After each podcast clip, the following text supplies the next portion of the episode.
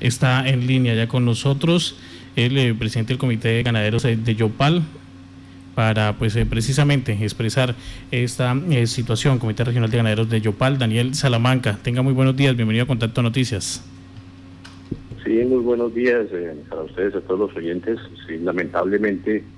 el día sábado, uno de nuestros afiliados, el doctor Jaime Rodas Marín, en su acto fue secuestrado y como tal, pues desde ese momento hemos estado eh, atentos en la, fuerza pública y se llamaba aparte rechazar estos actos de violencia que, no se pueden permitir en el departamento, que es necesario la contundencia del de, de la fuerza pública en lograr traerlos a y salvo. Desde luego nuestra solidaridad para con su familia, reclamar eh, la solidaridad de todo el pueblo casanareño, particularmente nosotros sabemos que la gente de la Sabana necesitamos información que pueda ayudar a, dar con el paradero del doctor, agradecer eh, el accionar rápido de la Fuerza Aérea, que pues eh, de cierta forma, pues a pesar de que aún no se ha producido la liberación del doctor, pero ha limitado de cierta forma el desplazamiento, digamos, de mucho más lejos, por cuanto rápidamente llegó al sitio donde fue el secuestro, pero aún el doctor está privado de la verdad. Y vuelvo y reitero, tenemos la solidaridad de toda la gente, cualquier información que nos ayude a, orientar a la fuerza pública, eh, estaremos atentos y agradeceríamos en eso. Pues doctor Daniel, hasta el momento, ¿qué han sabido ustedes de las, eh, de las autoridades? ¿Qué es, eh, ¿Cómo se presentó esta situación? Pues eh, que fue en las horas de la mañana el día sábado, eh, unos tipos armados llegaron a, a la finca de la lata y de allí lo, se lo llevaron, se lo llevaron. Desconozco de, más, digamos,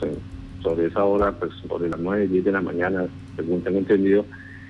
y eh, afortunadamente eh, uno de los muchachos del APA alcanzó a aviso y la Fuerza Aérea pues hizo un despegue rápido, igual que se comenzaron a, desarrollar los operativos para dar el paradero del doctor. Sé, ayer conociendo un comunicado de la gobernación de Casanares, de un consejo de seguridad, de fijar una recompensa para recompensa y el director nacional en el de, antisecuestro está al frente del operativo. Esto pues eh, eh, esperamos que todo esto nos, nos ayude a que se libere el doctor Jaime Rueda, una excelente persona, creo que desde como persona, como ganadero, eso es de, evitar, de hecho es una persona que realmente es inmejorable. El aporte que le da a este departamento es una persona que invirtió en el departamento, no es oriundo del departamento, pero ha hecho una labor importantísima en mejorar el, acto ganadero del departamento y que, que desafortunadamente eh, está sufriendo esta situación y que esperamos tenerlo de regreso con, con los ganaderos, con amigos, pero particularmente con su familia, que entendemos también el dolor que pueden estar sintiendo. Entonces, volver a reiterarle a la, gente del lado de Orocué toda su solidaridad, cualquier información que permita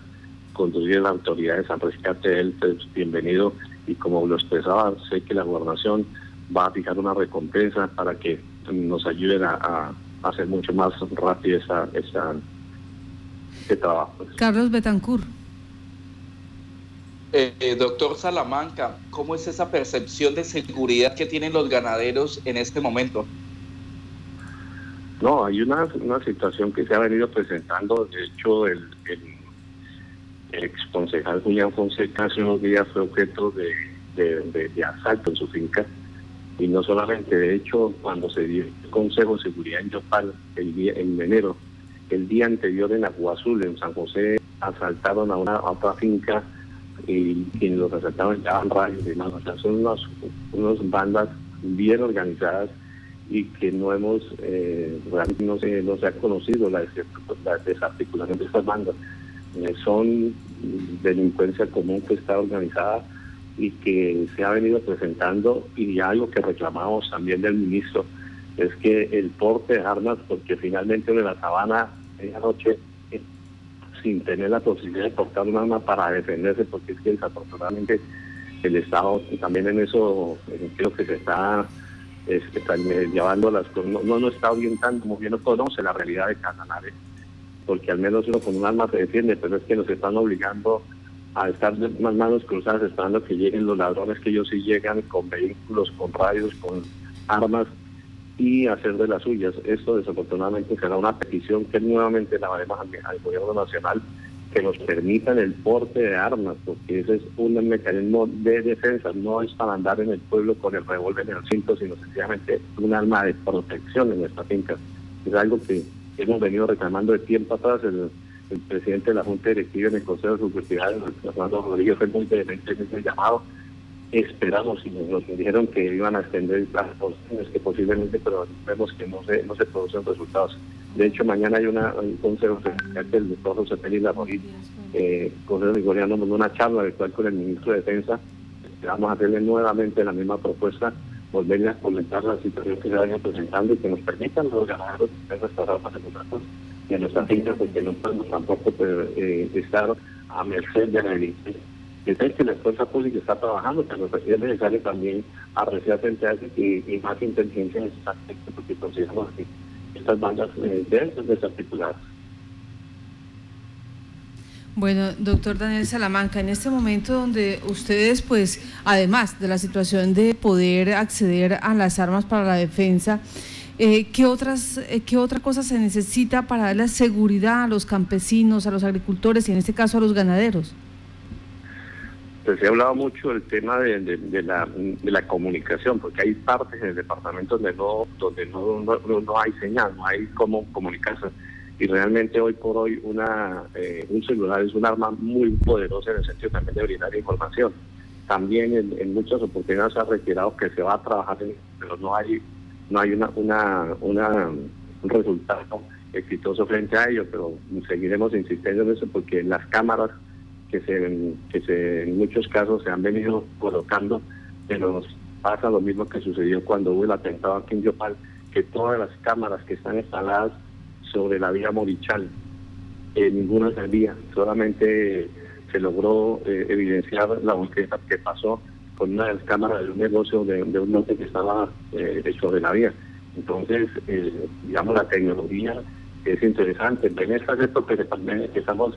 estamos, que estamos viviendo, eh, hemos evidenciado lo importante de la tecnología que nos que ayuda. Entonces también que vamos a reclamar que tenemos que desde luego hacer eh, una petición muy vehemente frente a que se amplíe realmente en el, en el, territorio nacional y particularmente en nuestro departamento, tener acceso a comunicación en cualquier parte del departamento para poder eh, minimizar y ayudar a, a contrarrestar este flagelo del delito. Doctor Daniel, ustedes como comité han tenido información de eh, más personas que hayan eh, sufrido amenazas o eh, quizás también hayan o intentos de secuestro como el que sucedió ya ese fin de semana. No, no, no tengo información. Realmente, personalmente, veíamos o hacíamos observaciones en el sentido que estaba, digamos, sobre ese sector no estaba pasando nada porque obviamente algunos amigos le, le, le ha hecho al doctor tener cuidado sobre esos sectores, pero la, no había presentado ningún tipo de hecho así de, intento de secuestro no, y demás. Es lamentable lo que está sucediendo por ese sector. Desde luego, mm, reitero, sabemos que, que al menos uno presume que, quienes han hecho ese delito son gente que muy seguramente es delincuencia común y, que lo que hacen es sencillamente negociar con grupos al margen de la ley pero reitero y, y, pedirle a Dios, desde luego, primero de todo, que el accionado de la Fuerza Pública de Información que se ha venido recabando y la que más puedan dar a, los ciudadanos y particularmente nuestros amigos ganaderos, todos esos los sectores del departamento, que nos ayuden a dar con, información para poder eh, orientar a la fuerza pública en eso. Sabemos que se está haciendo un máximo esfuerzo, hay un operativo permanente, el desplazamiento el director nacional antisecuestro eh, a Casanare, pues eh, también, digamos, la, la, el, importancia que el gobierno nacional le ha dado a, que no, no permitir que Casanare vuelva a ser el, territorio de hace muchos años en los cuales eh, tenían que estar como igual refugiado y escondido porque no hay más que hacer. Esperamos que esto se dé de la mejor manera y que el doctor regrese sano y salvo a su familia que se lo merece, es una persona de edad que casualmente era el acto porque consideraba que con su señora estaba más resguardado de, de, esa cuarentena, de la familia y la situación que desafortunadamente sufrió. Eh, esperamos pronto tenerlo con nosotros y pedirle a la fuerza pública. Sabemos el Consejo de Seguridad que el gobernador hizo está en el sentido de buscar una recompensa. Incluso muchos ganaderos han sido solidarios y aportamos, pero lo más importante es que, que, que se logre la liberación del doctor Sanizano. Johan Solano. De Daniel, buenos días. Quería preguntarle algo. Usted mencionó hace un momento de algunos grupos delincuenciales. ¿Está claro que allí no opera ningún tipo de grupo o estructura organizada al margen de la ley, sino que se trata de delincuencia común? Sí, lo más probable es que esa delincuencia común, pero sobre ese sector no se conoce, no conocemos que haya una presencia de algún grupo al margen de la ley. Que, que es eh, delincuencia común, por su, igualmente la, forma de actuar, pues soy el más doctor en este tema, pero no entiende que un grupo que llega a las 9, 10 de la mañana, pues, eh, normalmente esa gente actúa en las horas muy de madrugada o en las horas de la tarde. Pues obviamente o al menos considerarían que no se iba a informar tan rápidamente. Pero eso al menos indicios de que son eh, bandas, una banda que no está muy, muy, muy organizada en ese tema, con un grupo más de la ley especializada en estos delitos. Y pues primero que se conozcan y no saber que son 50 años de cárcel por lo menos que se van a tener por el por secuestro extorsivo. Y pues vamos a reclamar también desde luego a, expresar a nivel nacional así como se endurecieron las penas de Abigail y Carreo la pena del secuestro debería tener si no hay en este país que no existe la pena de muerte pero al menos sí la cadena perpetua porque no es justo que una persona que toda su vida la ha dedicado al servicio de la gente al servicio de la ganadería tenga que estar sufriendo una situación tan tan lamentable y, tan triste y que los sinvergüenzas vayan solamente dos o tres o cinco años a la cárcel. Yo creo que bien, también deberían tener una cadena perfecta para este tipo de delitos. Permítame, eh, doctor Daniel, que usted hace caer en la cuenta una situación que han venido reclamando desde el hecho eh, los finqueros del sector. Y ellos eh, nos han explicado, nos dicen, el terreno allí es, es, es sabana, no es una situación montañosa, no es una situación donde digamos, eh, haya unas condiciones agrestes donde se pueda esconder cuatro o cinco sujetos armados con una persona que, llevan detenida. Eh, ¿qué, han dicho? ¿Cómo es este terreno? Usted que conoce la parte de Orocue donde se dio este secuestro. No, sí, de, hecho, eso es lo que ha permitido, digamos, con la accionar rápido la Fuerza Aérea pues moverse en un vehículo pues era difícil con una distancia porque la fuerza eh, la fuerza aérea colocó todas unas unidades eh, rápidamente hay matas de monte que de hecho eh, el, proceder de la fuerza pública de todas maneras tiene que ir peinando mirando mirando mirando sectores pero pues, suponemos y así creemos y le pedimos que muy seguramente puede estar hasta muy cerca del lugar donde lo capturaron porque no el no poder prácticamente casualmente porque no es una montaña por decir algo que les permita eh, ser de la de, la, naturaleza de los árboles. Esperamos y Dios que así sea y que eh, si, si, si, que si las cosas evolucionan positivamente pues tenerlo rápidamente aquí agradecemos todo el esfuerzo que se está haciendo eh, sé que la orientación de la fuerza pública en el sentido de, tener una constante, permanente operaciones en ese sector. Desde Orocué, Gaula, ayer me comunicaba con el capitán del Gaula de la policía Casanare, ellos estaban en los repuestos de ese sector. Y pues eh, pedirle a Dios que requiero solamente la solidaridad también. Información, la información es valiosísima. Cualquier cosa, por insignificante que parezca, muchas veces nos lleva, nos puede llevar a eso, a, a, una información que, que que nos permita eh, aportarla en, un buen momento. Permítame, porque hay otro tema también pendiente. Carlos Betancourt. Eh, doctor Daniel, eh, en este momento se inicia el ciclo de vacunación. ¿Cómo están organizando ustedes para poder llegar hasta, hasta las fincas, para poder realizar esta, esta jornada? Los el, el, tema de vacunación está planteado comenzarlo el 18 de mayo el, con el Ministerio de Salud y con el Instituto Nacional de Salud se acordó y se definió un protocolo de seguridad, porque igual nosotros, eh, en nos estamos atentos sabiendo que lo que se debe garantizar es primero la seguridad sanitaria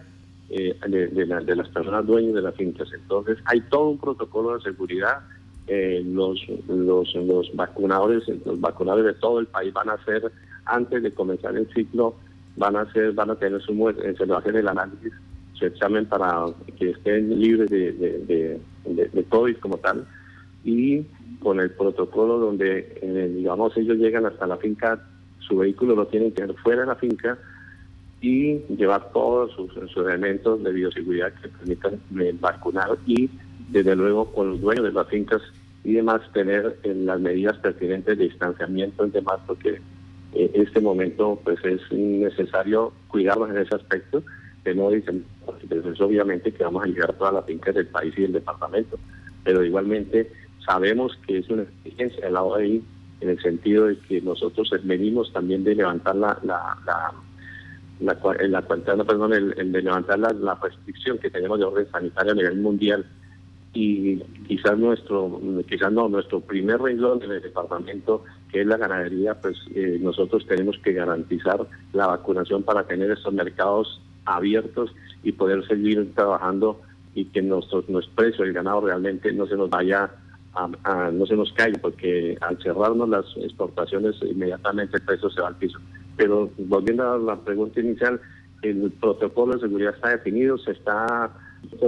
ya no vamos, se está para darlo a conocer como tal y eh, que tener la seguridad y la tranquilidad en las fincas que las personas van únicamente a vacunar, no tienen que hacer vida social, no tienen por qué entrar a la casa a que vamos a almorzar, a desayunar, sencillamente ellos van a vacunar y evitar, pues desde luego, el contacto con cualquier persona, porque independientemente, aquí lo que más prima es la, es la, bioseguridad y se está trabajando en ello y esperamos eh, a partir del 18 comenzar con el ciclo de vacunación. Pues doctor Daniel, muchas gracias por estar en Contacto Noticias, que tenga muy buen, buen día. Estaremos eh, pendientes en este momento de la situación que se suscite con eh, el ganadero y también con todas las personas, porque hemos estado haciendo seguimiento con los hechos de posibles llamadas extorsivas, amenazas de secuestro que se vienen adelantando por parte de la Fiscalía. Que tenga buen día. Patricia, muy amable, muy gentil y un especial saludo y agradecimiento a Bioesterio por permitirnos hacer extensivo este llamado de solidaridad para el amigo ganadero. Muy amable.